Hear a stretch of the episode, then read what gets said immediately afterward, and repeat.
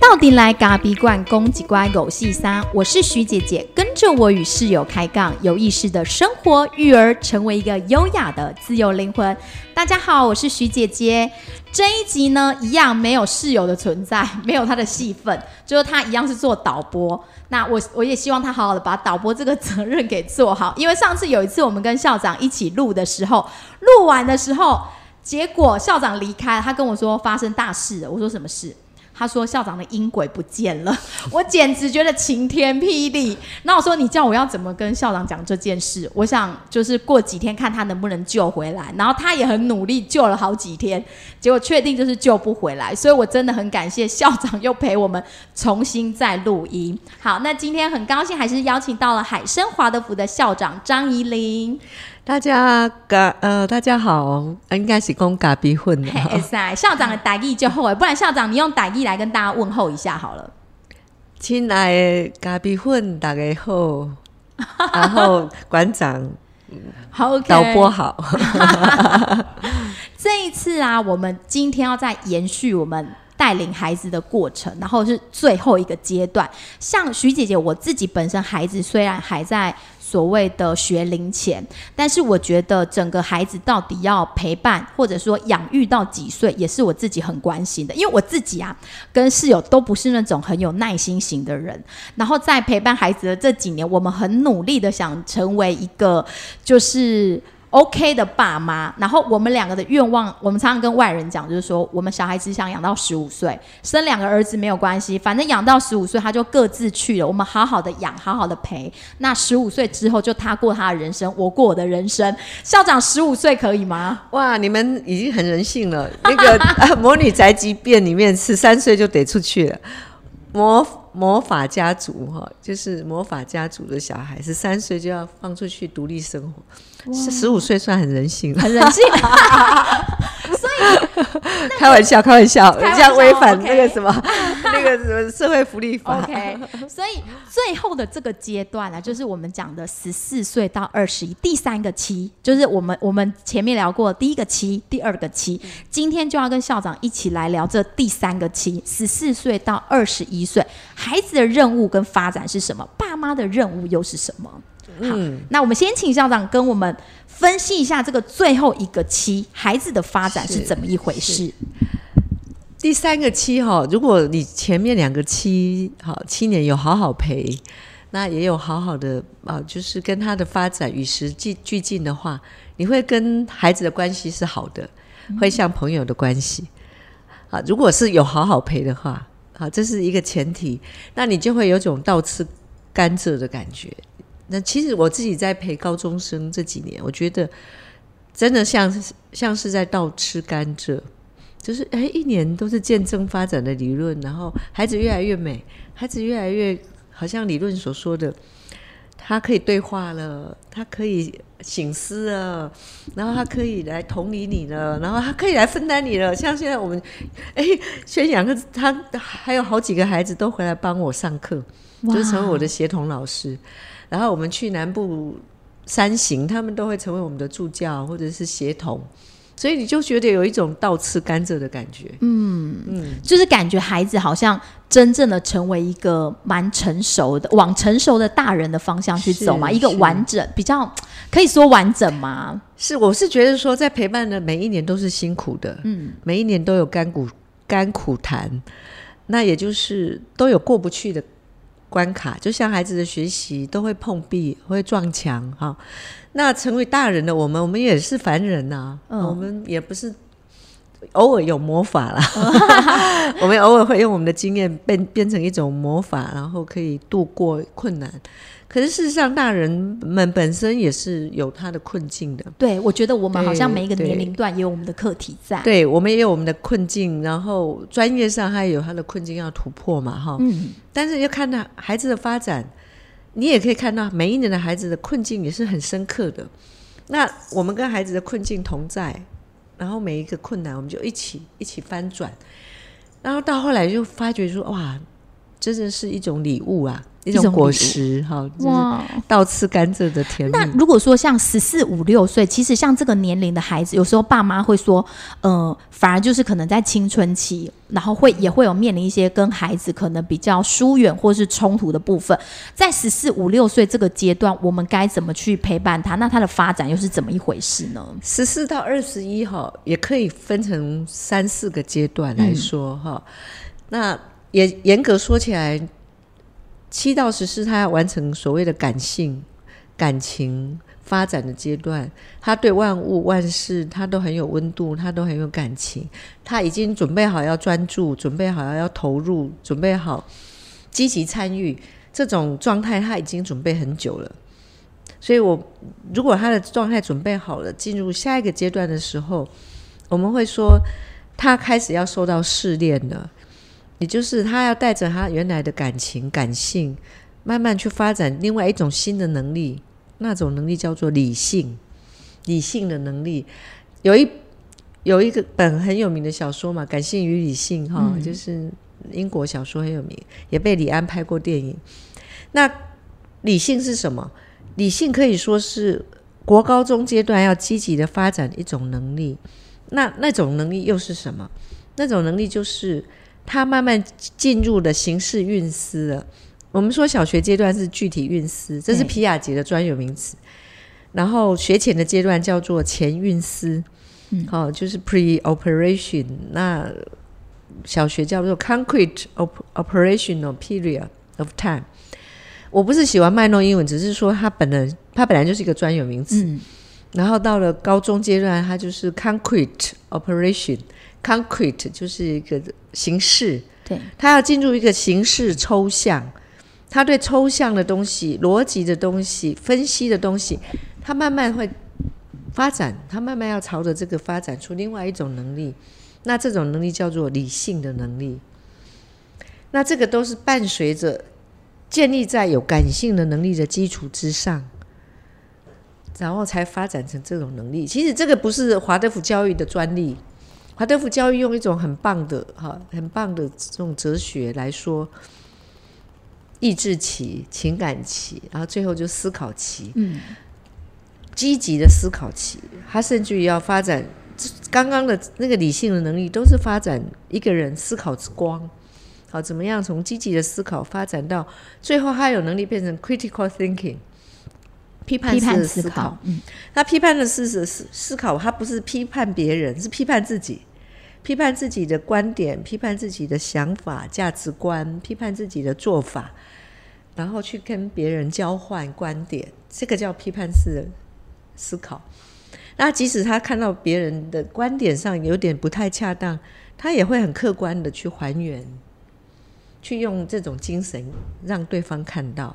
那这种能力叫做批判批判式的思考能力。那这个是难的，这个是需要渐进的发展。就是我刚刚说的，整个十四到二十一，它就是要很渐进的发展这种理性的能力，从感性到理性。那怎么办呢？好，那我们说。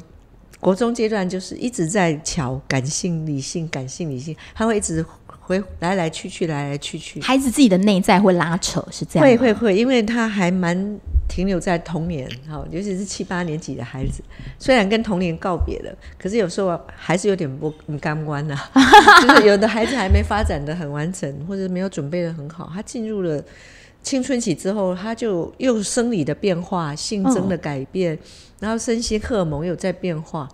啊，我们都知道荷尔蒙变化之后，它蛮影响到脑神经细胞的。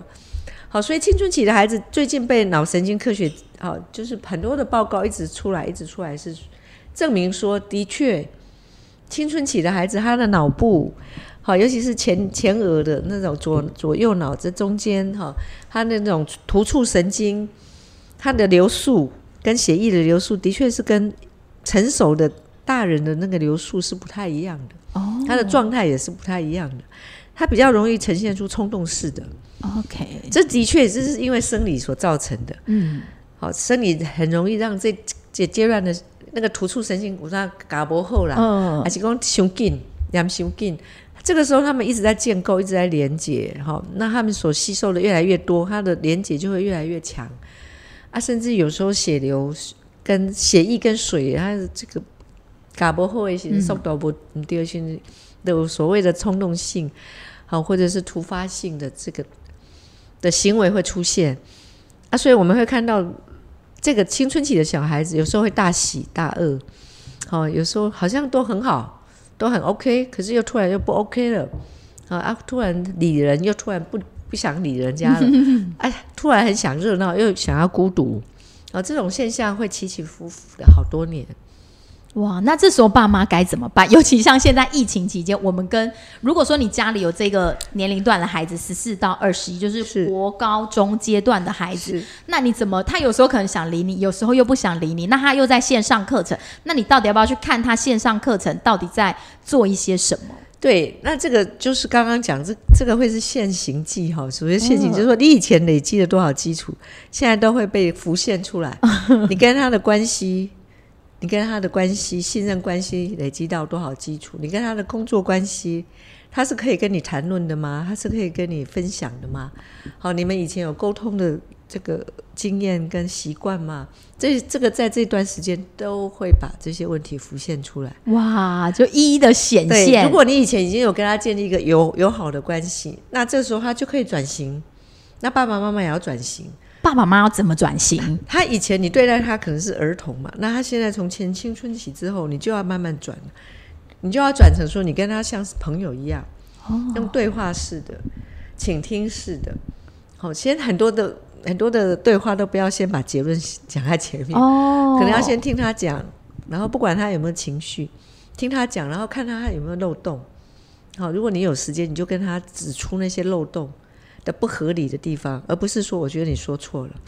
你可能说，哎，可是你刚刚说的这个，你现在又说的这个，啊，这中间你不觉得有点矛盾吗？就要具体的讲出来。对对对，从他，所以你怎么样去跟青春期的孩子就全。一定是千万不要去杠情绪，哦，因为你的能量一定比不过他们哦，真的，因为他们是更冲动、更暴冲型的，对，而且他们的力气啊，哈，还有那个情感的能量也越来越强，所以你怎么样都情绪值张力都比不上他们。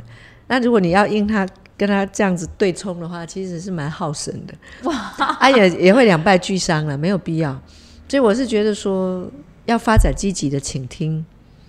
积极的倾听，然后让他让他感觉你真的愿意倾听，然后慢慢去发展，你们之间是可以，你是可以被他投诉的对象。爸爸就要成为儿子的 buddy buddy 哈，也就是说好哥们哥们好兄弟。对，那妈妈就要成为女儿的知己啊，就是让她倾听心心事的知己，或者是闺蜜。好，如果可以这样发展这个关系，那你。就要恭喜你了，你这你就会带着这个关系一直到永远的，这个会会很甜蜜。怎么感觉这样听起来？如果我生两个儿子，我真的十五岁就可以脱手，因为十五岁之后可能爸爸就跟他巴迪巴迪，我是不是就可以退到幕后来，我负责煮饭就好了？是吗？呃，没有没有没有没有没有，其实他那个不是绝对值，也就是说，不是说一定是爸爸陪，妈妈有妈妈的角色。好，那妈妈有时候她是阳性的。他会呈现阳刚的一面的时候，你其实也是在扮演爸爸的角色。哦，就说你们之间还是要互补啦。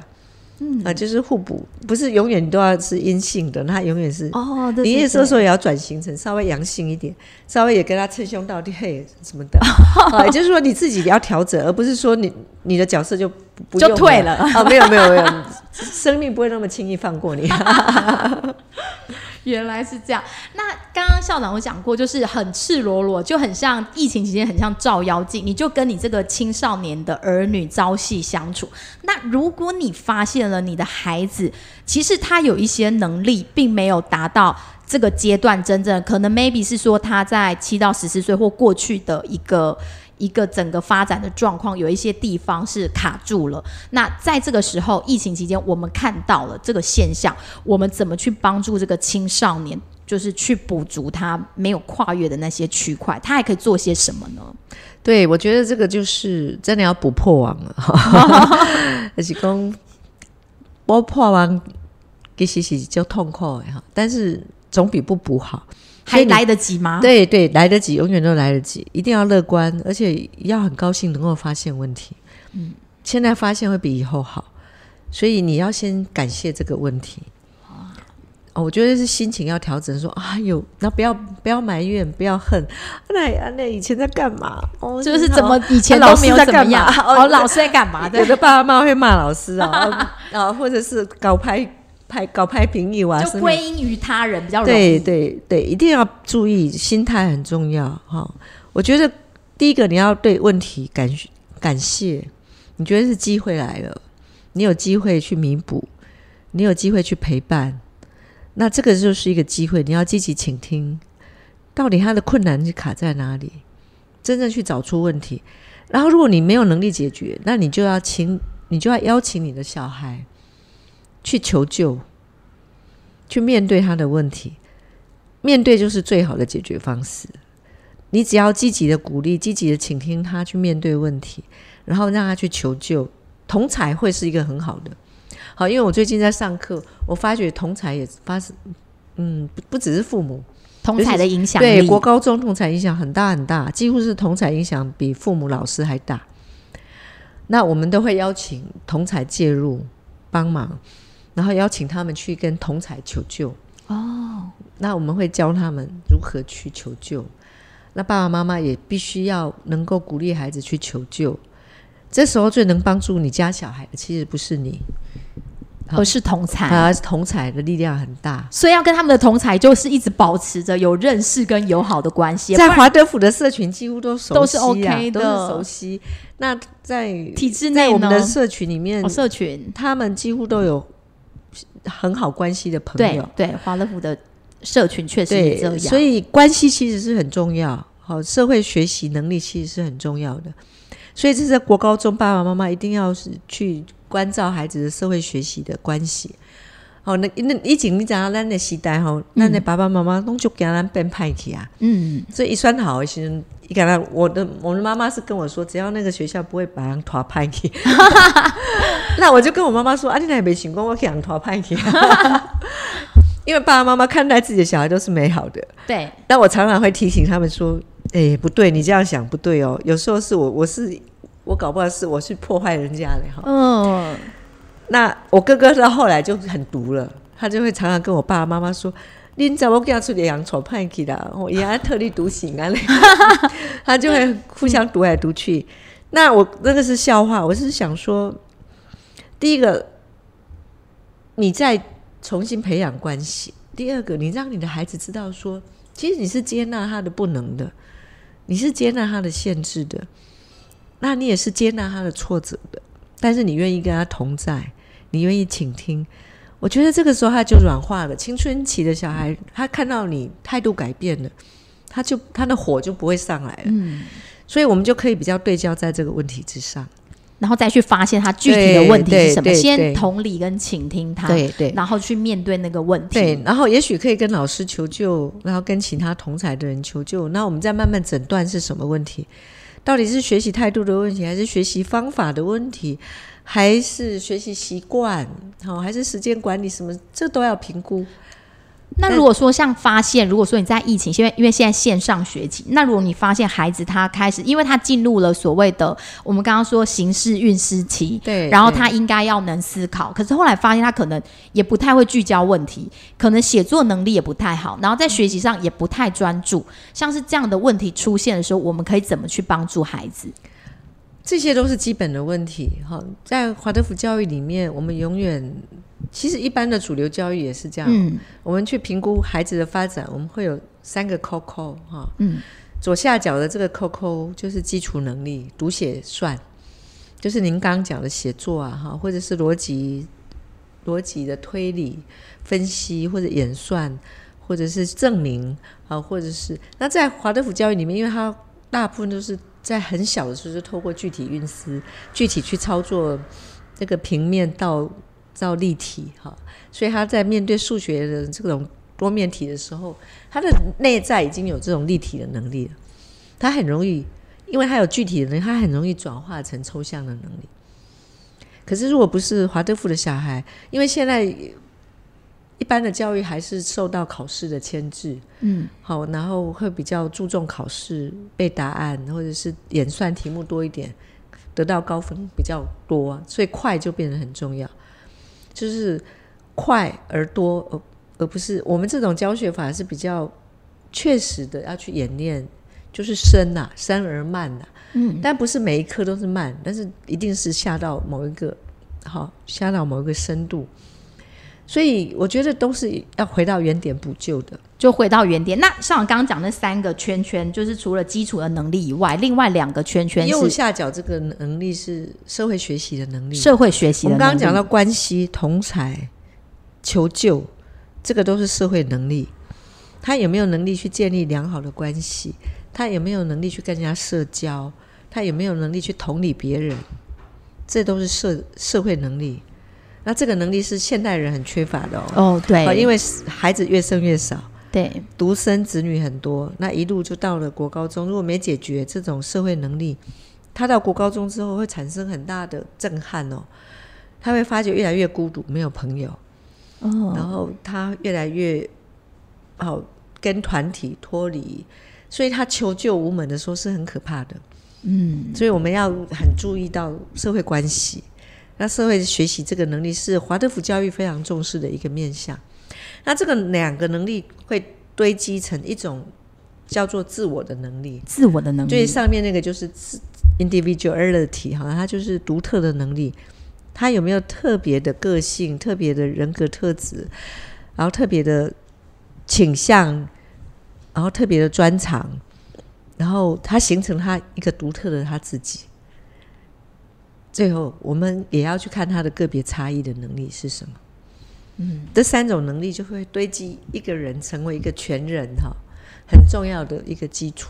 所以等于说，在十四到二十一，在孩子的最后，我们陪伴他的最后这个阶段，我们要时时刻刻的去观察我们的孩子在这三个部分的能力是不是都有均平衡、均衡、均衡的发展，就是包括刚刚校长讲到的社会的能力，然后基础的一些读写算的能力，然后再来发展到自我的能力。那如果我们发现了他连那个读写算的能力都不好，我们怎么办？我觉得永远都不学迟。我觉得学习其实什么时候想学的时候，那个速度会冲很快。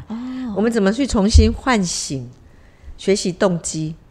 好，因为要有动机，你那个基础的能力才有办法补救。如果你是被逼着走，嗯你永远都是慢的。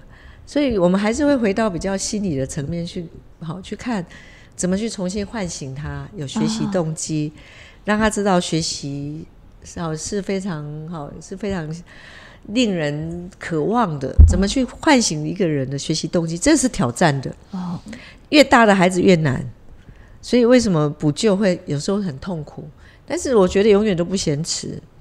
然后透过我们的热情、我们的陪伴，然后我们的鼓励，还有我们对的方法，OK，所以等于我们得再重新的去陪伴他，然后我觉得要跟老师合作啦哦跟老师合作，哦跟学校合作，然后学校跟老师这边一定会很积极的安排同才，哦，就是次团体的的一个陪伴跟学习。但绝对不能用责备的方式。哦，绝对不能，呃，这个时候责备也已经没用了。责备已经没用了吗？，对，可能只能让他知道说你是他的朋友，你会支持他，嗯，然后你也愿意等待，然后你会积极的去呃陪伴他去面对问题，也不是说只一味的只是等待，你也要以很积极的去陪伴他面对问题。因为我觉得高中阶段，他最重要还是要让孩子最后养成一种能力，那种能力就是自我导向学习。自我导向学习，也就是他愿意自动自发的去做他更应该做的事，去追求他想追求的，去成为他想成为的。那这种能力叫做度自我导向学习的能力，这个是十四到二十一非常关键。在感性跟理性遇见平衡的时候，他的认知就会一直在往上发展。他有带着能够有醒思力的，他会反省，他会批判，然后他会同理，然后他的高层的认知发展出来的，他知道万物万事的道理，他知道事情本质的原理啊。我们透过科学物理的锻炼，会让他看到所有的物理现象、化学现象的本质。然后我们透过人文社会科学，让他看到不同的视角、观点、社会学习的观点。啊，从不管是从音乐啊、艺术史啊，或者是历史啊，哈，或者是创意性写作、音乐史，这些所有都是跟人文有关的。这个东西会堆叠他生命的厚度，让他看到原来观点有那么多角，好多多元的视角，那他的人生就会变得更客观，然后他的理念就会更宽，就愿意容纳更多的事物，接纳更多的不同。那这个也很重要。那这个就是经过不断、慢慢、慢慢的淬炼，淬炼到最后，他知道事物的本质，然后他也知道如何去追求，那甚至于去知道原因，知其然而知其所以然。好，他每一个他都会，他都会想要探问 why。OK，what、how and why。啊，最后他真的努力的成为他自己。我是谁？我从哪里来？我要往哪里去？我想这个是人类的一个最大议题，没有人有把握了哈。人都是永远 becoming，就是永远在形成、在追求、在发展的过程。只是我们很有缘分，可以陪伴小孩走这段生命旅程。那我们也在成长，也在向孩子学习啊。孩子也在看到我们大人也都是 try for it，也在奋斗。所以我觉得这个是个图像，就是美的。尤其是青少年已经看清楚老师马伯卡搞 好啊，但是老师在专业上一直在往前蜕变，一直在努力的追求专业，然后越来越精准，然后越来越这种努力，然后也专业化，也是成为国高中老师一个很重要的特特质条件呐。那爸爸妈妈的角色就是真的看清楚发展的这个必然性，所以充分的接纳。尊重、陪伴，成为他的好朋友。有时候他会反过来教你很多东西哦，只要你愿意倾听，是他就会教你很多东西。但是校长，如果说像这样子说起来的话，这算是一个已经孩子发展到最后的阶段。那有没有一个什么样的，例如说有没有一些参考的一个标准，让我们可以去评断说，我们家里的这个青少年到底他有没有？发展到这样的能力，例如说他是已经能够自动自发的去学习，那他也能够知道说，呃，例如说他们在线上学习时候会用到很多网络的东西，那是不是透过这些东西，我们可以去观察我们的孩子有没有发展到一个阶段？呃，我觉得他当然有发展指标这件事情，可是他没有绝对值。OK，我想要提醒的是说，如果他在线上学习，他这时间到了，他会坐在那里，嗯，然后。时间到了，他会下线，他不会沉迷沉迷在网络，也不会流流连忘返。因为现在网络的诱惑很多，对，那他真的都能够控制的很好。那我要恭喜你，你的孩子这真的是一个自我导向学习的小孩哦。那现在害怕的是他们的，我刚刚讲嘛，他们的脑脑部并没有很稳定。嗯，好，因为那些突触神经都还在接，哈，都还在变化中。人一生吸收最快、最多的，其实这这个也是非常黄金的时期。那他们有时候在冲动的时候是忍不住诱惑的，万一不小心，哈，就是网络沉迷了，或者是流连不走，其实那是我们最大的隐忧啦。因为山西目前山西在。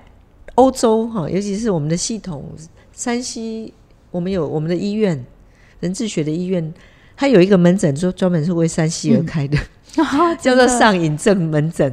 哇，亚洲大学也有，对对？手机成瘾症，对对。那联合国教科文组织已经把手机成瘾症或者山西成瘾症当做是这个世纪将是最严重的嗯的问题。疾病哦，它是已经是疾是一个疾病，是一个疾病了。那上瘾不容易戒，因为我以前在高中辅导室，我帮助很多人戒毒。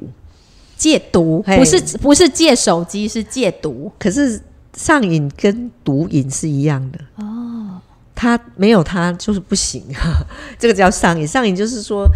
你如果时间到了，或者是说你忍不住控制，他就是一定要有这个东西啊，没有这个东西，他心里会恐慌、会焦虑、会完全坐立不安。这个已经是上瘾症的一个指标，一直吵，一直要，好，这个一定是上瘾了。那我以前帮人家戒毒的那个病人、呃患者、学生啦，其实就是这个症状啊啊，所以上瘾症跟毒上瘾症是没有两样的，山西也是一种毒。你如果把它用到好，恰到好处，它会是一个帮助。那你过度使用它就是毒嘛，就像药一样，你吃太多嗯就是有毒嘛，是吗？对，校长可以帮我们分享一下，就是像在华德福教育里面，我们非常重视十四岁以前的孩子，其实是就是尽可能我们不让他接触到三 C，那原因的所在是哪里？主要是今刚刚我们讲，孩子他的冲动、他的欲望是不能控制的。嗯，他不像我们一个成熟的大人，其实成熟的大人不见得能控制，对吧？对，现在。听说很多的阿公阿妈也不阿行，公阿妈，还有那个中科、竹科，有很多工程师下班的，他就是沉迷在手机哎，啊，或者是线上的游戏，这很严重，而且还有人打到死。哇，所以就是说，何况是小孩，那小孩他还没有能力完全能够自我导向学习、控制自我控制的时候，那我们还是得做出健康的界限。如果你没有做出健康的界限，那他是很容易上瘾的，因为冲动型在这个血气方刚的青少年，他是很容易被诱惑的，很容易成瘾的。那上瘾的时间可能很短哦，可是要戒毒的时间是很很慢的。哇，我知道那个山西门诊的所有的病人哈，所有来门诊的人，至少都要花半年以上，他有办法戒掉这个，要看医生呢。啊，有的还要住院，比较严重的还要住院。好，那这个都要半年以上才有办法处理这样的症候群。所以我想还是要很小心处理。那为什么会形成？会为什么会形成？因为你知道，三 C 的产品它的速度很快，电视或者是影像、电影，它都是剪辑来的，对，这个都是影像拟真，叫做 visual reality。像我们这样面对面，这样实际的录影，这样很慢很慢的。就我们还可以去思考，在这个整个过程当中，我们有，我们可以思考，我们可以交流，我们可以互动。可是这个速度对小孩来讲太慢了，在电视在三系产品里面咻咻咻，它快速就过去了，零点五秒，花开花谢。我们说戏剧都是这么在说的，说这个孩子十年之间就这样长大了，然后就那个有没有河水啊、江水就这样浪起 浪花这样镜头，导演可能接到起浪起风，然后花开花谢几个镜头，大概不到三秒钟，十年过去了，所以它的速度都是加速的，所以它是用剪的。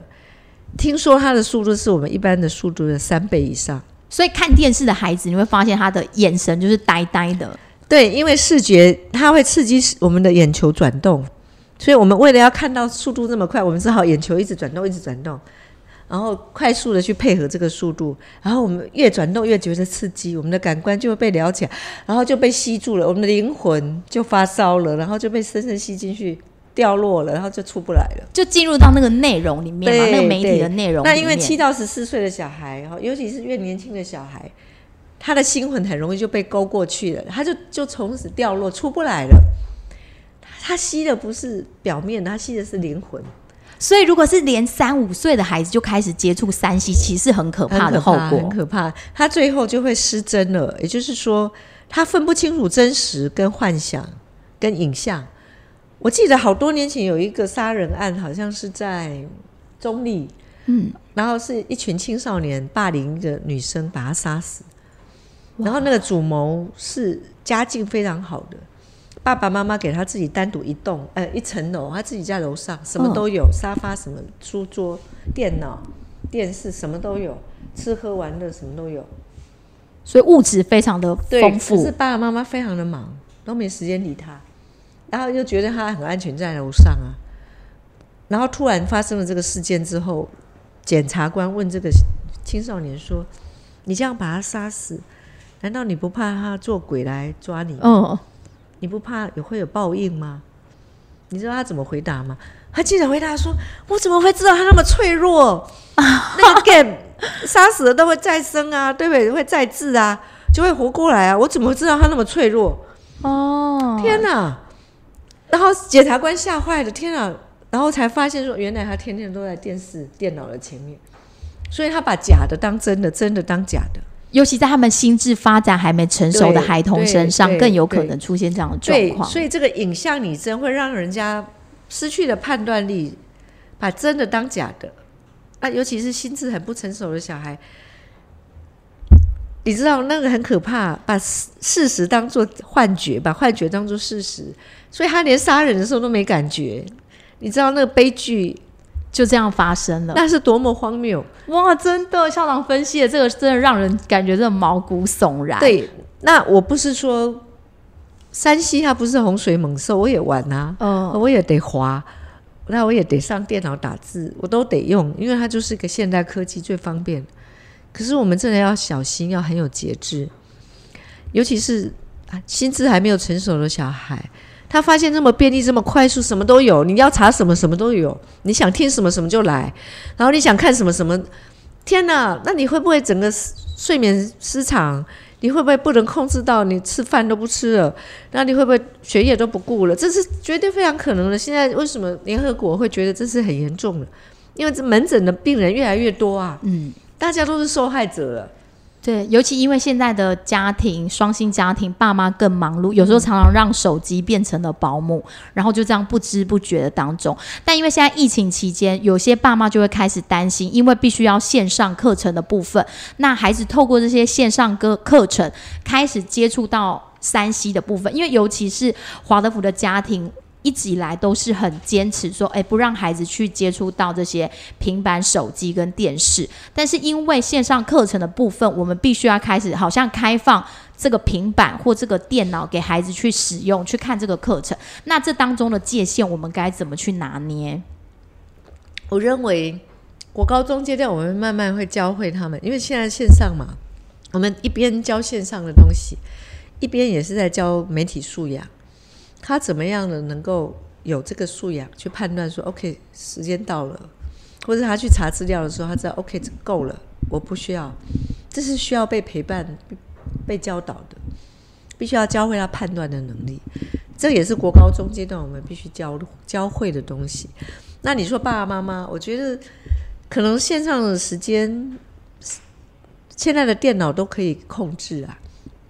开关机，不管你在哪一个距离，还是可以控制。现在都可以设定了，所以我想就是严格的设定那个健康的界限。就是我们刚刚谈到，就是多久就是多久，课程看完了，我们就是没有在使用这个东西。我们让孩子知道说，电脑、手机它只是一个工具，因为我们现在必须透过这个管道来去跟老师看老师的课课纲去学习。对，如果说他一直吵着说要查资料要什么，那你就跟他说：“OK，等我在的时候。”我还可以协助你啊！如果线上完了就完了，就最好是不要继继续在线上。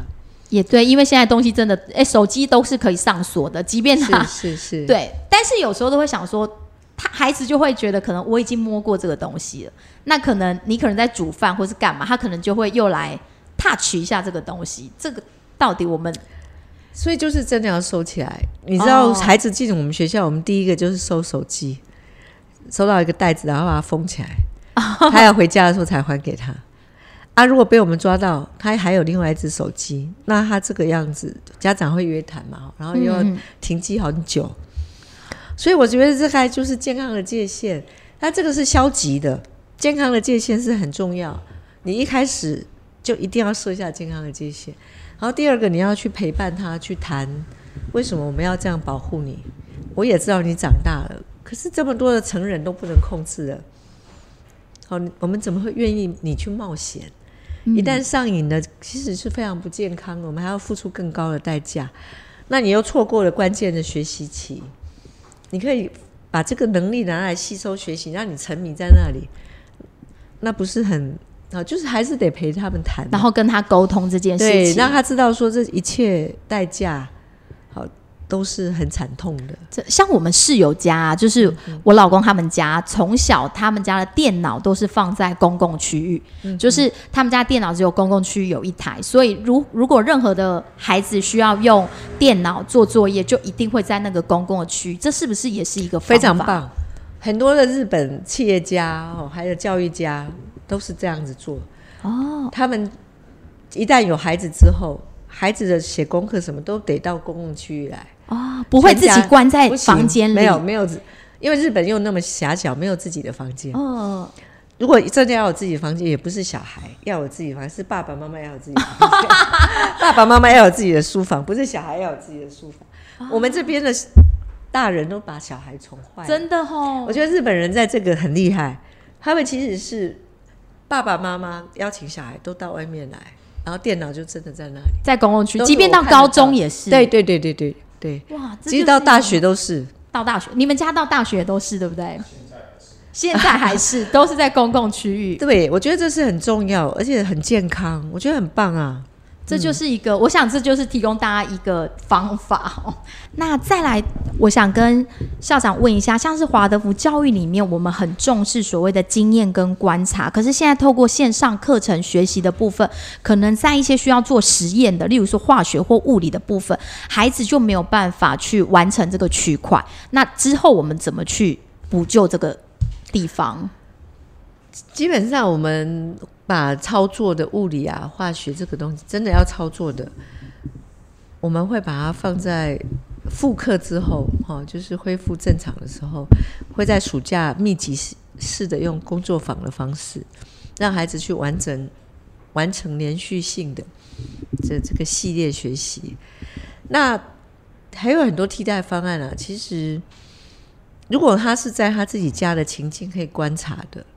好，因为科学的精神，它以观察为基础，所以老师们在设计课程上也会让孩子好用科学的方式去观察啊各种事物的现象，或植物或动物。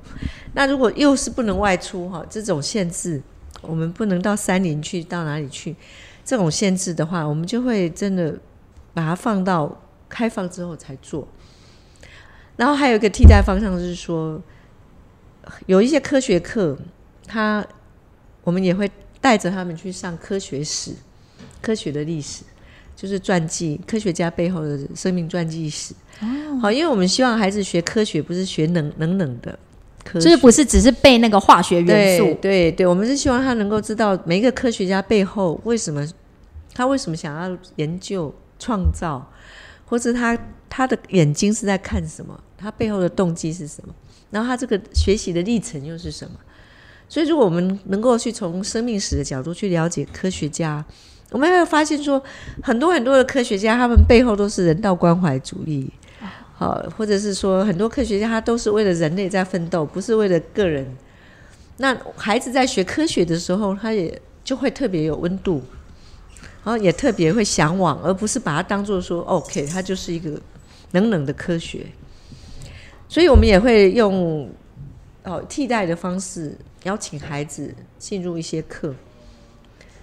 我想，我们反而觉得疫情期间对老师、对孩子、对家长来讲，它是另外一种礼物。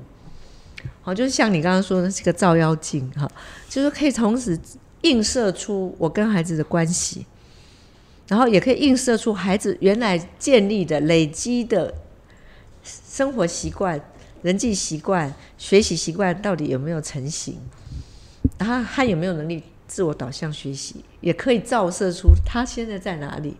所以我觉得他是个照妖镜。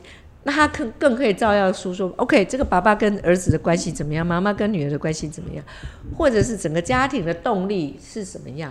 他可以照耀出来。因为如果这个家庭一直抱怨，一直抱怨，然后一直问问的这些问题都是焦虑的，其实我们心里面都会笑了一下，哈，就是觉得说，天哪，这个家庭造出来的就是，啊，就是所谓的呃疫情恐慌症。啊，其实它的头脑不是单纯的，它其实是复杂的啊。就是为什么你们的家庭关系动力是这样？它是已经累积了很久的。那不可能因为疫情我就赶赶快给你们就是解方了，你们马上就解决所有的问题，不可能。可是它可以造出问题，让你勇敢的去面对问题。就像我一直强调的，你你你看到问题，你心里想说哇，问题来了，啊，你应该有人会说啊，糟糕啊，糟糕。可是如果你换个念头说啊，太赞了，机会来了，啊，那这样子心念一转，这个照妖镜其实也就是很棒，就是可以把问题浮现出来，然后你永远有机会补救。哇，校长给了我们一个很正念的观念，就是我们要把正面的迎击那个问题，然后把问题看作是一个礼物。那因为刚刚有谈到说，就是我们刚刚谈到了科学家，他是为人类在奋斗。然后我常常也想到华乐福常常说的，爸妈要给孩子一个奋斗的图像。那在这个疫情期间当中，爸妈。给这些青少年，就是十四到二十一岁的青少年，我们应该给他在一个什么样的图像？因为也许他们已经不是到那种我们得陪在他旁边一起上线上课程的阶段了。那在整个家庭的氛围里面，我们可以怎么去努力这个区块？嗯，其实青少年，我刚刚一直讲，他其实是个礼物。如果你陪过去的基础是好的，你在疫情期间你会发现，哇，孩子好懂事哦，哈。嗯。时间到，他就会煮饭嘛，然后他甚至也知道自己要分担照顾弟弟妹妹的责任，然后家事他也可以帮你，好，就是多多多承担多一点啊，甚至你可以赋予他新的任务。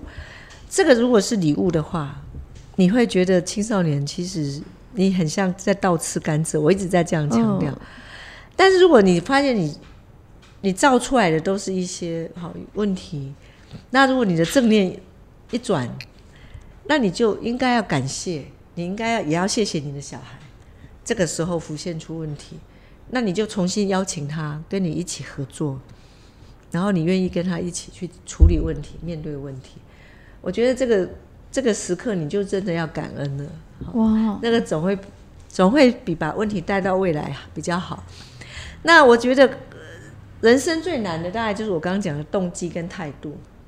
青少年他怎么样能够学习自我导向学习？我一直讲这这四个字：自我导向学习。自我导向学习，他必须从自动自发而来。他在七到十四岁的时候，他就会自动自发的做事，那他才有可能会自我导向，也就是一切都靠我自己。我知道时间到就应该做这个，我知道我这时候要求救了，然后我知道我可以自己去查资料，这个都是自我导向我自己。那这个是必须要有自动自发。那自动自发之前要累积什么？他做他他是他愿意模仿，他愿意啊积极模仿，他愿意动手去做，他愿意参与。你一邀请他就好，然后你看看你做的，他就愿意去模仿，他就是有那个积极性。就像我煮饭，然后邀请他就会来，对，就是这是前面的步骤。对，但是前面他已经累积了一些积极的意志力，所以这个不是一一步到位的。那如果他真的这个都到位以后，他成为一个青少年，他是不管他是十五岁、十六岁、十七岁，他知道他会带着这个礼物，去让他的感性跟他的理性遇见，或者是对话，或者是去辩论，然后他的思考力、他的醒思力就会慢慢蜕变成一种更美、更更结晶化的状态。所以我就我才会一直说这是个礼物。哇，真的是个礼物！而且我觉得我一直很喜欢华图教育的原因的其中一个，就是很多一路走过去的一些资深家长们，他们也都会跟我们分享说，这一路走来，就是他说，如果你在越幼小的时候，把该该陪伴的、该堆叠的、该带领他们给他的图像，你都有给他。然后，呃，创校家长还讲到一个很有趣，他就说他这些年来，因为他们的孩子就是长得。应该说，长的那个图像就是我们觉得很放心的样子。他孩子已经有自我学习的导向，现在可能也是就是很顶尖的大学，或者是说他已经很明确知道他要做什么。然后就跟我们说，他这些年来觉得他一直在做的一件事，就是跟着。张怡玲所说的去做，这就是他给我们的一段话。然后很谢谢校长在刚才整个访问当中，在讲十四到二十一岁的部分，给了我们很多的一个方向，让我们知道说，哎，在这个方向中，我们应该多去倾听我们的孩子，那我们去观察他到底有没有自我导向学习的部分。然后如果真的没有，我们就用正面的态度来去面对，那可以补。都还可以补救，校长说永远都不嫌晚，对，还是可以补救的过来的，对对对，谢谢谢谢，因为我觉得这一路走来，其实很多家长的加持啊，您刚刚那段话就是很多力量让你可以支撑下去，就像刚刚讲了嘛，孩子有困难，大人也会有困难，老师也是在面对困难，每一个阶段都有关卡，老师有老师的关卡，我们我我也常撞墙。哦，所以孩子就是我们的学习对象，家长也是。但是因为很感恩的，就是因为家长一直始终相信。好，那所以你知道，怀疑最消磨人。怀疑。对啊，所以这个相信也是带着我们在现场工作的人一路一直往前走。所以为什么家长就成为我们最棒的伙伴？好，因为这大大家相辅相成，就是向孩子学习，然后在这种挫败里面学习，然后越走越前面，越走越前面。我想这这都是不容易的，所以我只只能说感恩。感恩大家的陪伴，这样子。我我觉得我也很感恩这个疫情，让我们可以跟校长在这边聊孩子的发展，聊教育。那之后呢，下一集我们还要更精彩的跟校长来聊一聊是。所谓，因为刚刚已经聊到十四到二十一，但是高中毕业时候的孩子，其实大概就是落在十八九岁。但十八九岁距离二十一岁，其实还有这么一两年的时间。那这一两年，其实应该也是一个很关键的时期。是是是，对。是。如果说我们真的能完整的陪伴孩子走到这完整的二十一年，我们是不是就真的可以功成身退了？对，所以 拳击学很重要，就是高中毕业之后的。那两年很重要，这就是我们也积极的想要去鼓吹爸爸妈妈多给孩子两年去整理他自己。真的，如果说你的孩子是在体制内，不是所谓的体制外或是华德福学校，可能会没有机会那一两年。那爸妈也许也是不是说也有机会可以去创造这样的一个环境，让孩子去走完那一两年，不用很急着就把他推上大学。我觉得。以华德福的课程来讲，它是很 intensive 哈，那这个 intensive 是需要时间去消化的。所以我会鼓励多给孩子一点时间。哇，很谢谢校长。那今天这个部分我们就先跟校长聊到这边。那之后呢，最后的那两年也是非常关键的两年，我们在下一集会再继续讨论到。那谢谢大家的收听。如果你喜欢我们的节目，记得把它分享给更多的人。谢谢大家，下回见，谢谢。